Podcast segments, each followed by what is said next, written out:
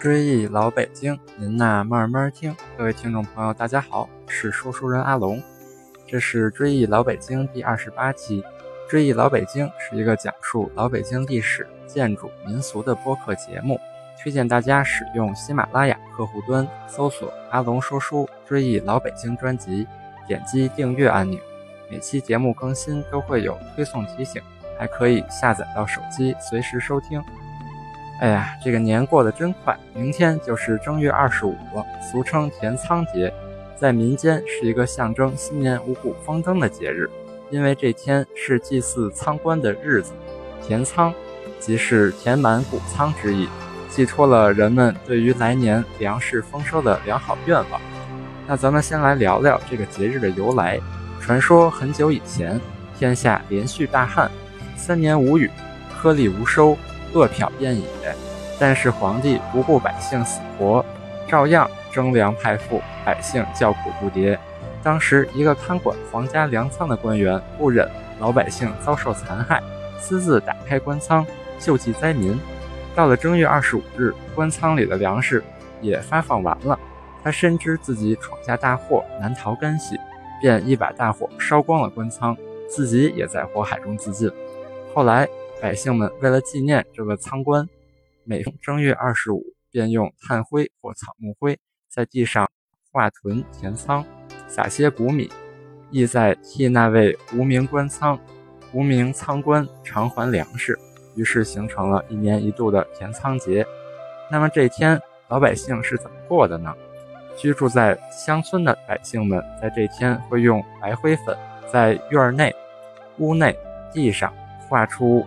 仓屯及梯子的图案，里面摆放一些五谷杂粮、铜钱儿，然后燃鞭放炮，祈祷仓神保佑一年财粮丰饶，生活富裕美满。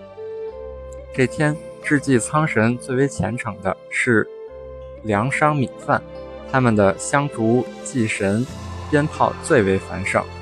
城市里的平民百姓虽不举行祭祀。但这一天也要去庙会或粮油铺购买些米面、油盐、煤柴等生活必需品，作为生活储备，比喻天仓。各家还要制备牛肉、牛羊猪肉，烹制酒宴。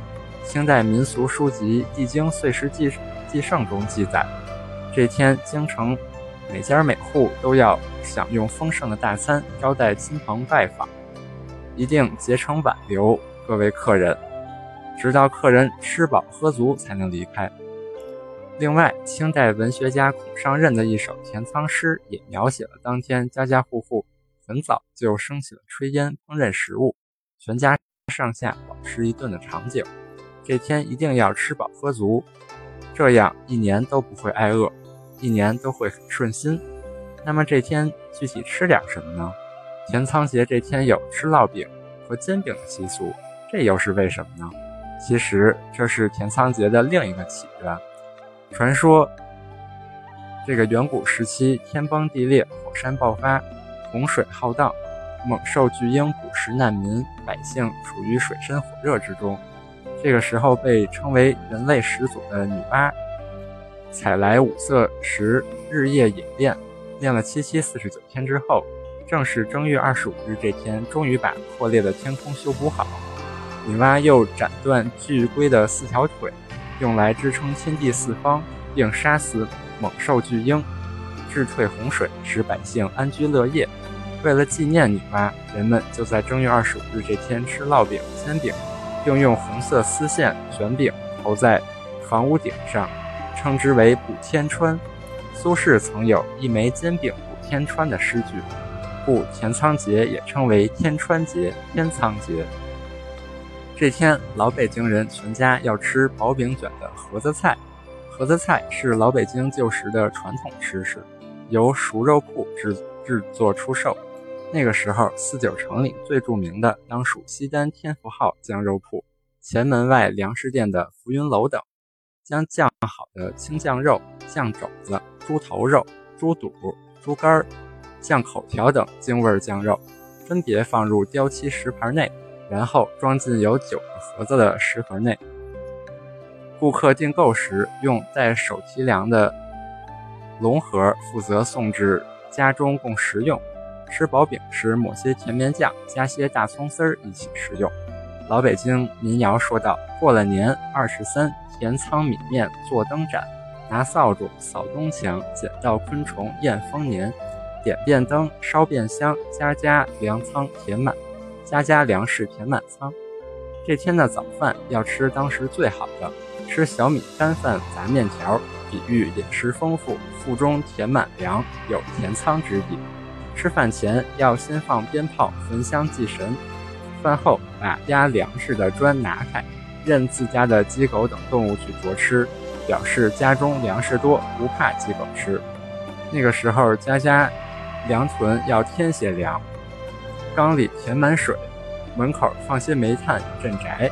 晚间，农村院里还要点满灯烛以祭祀仓神，并且还要打着灯笼或电筒。在院屋内外找各种已经复苏的小昆虫，发现越多兆头越好，称为填仓虫。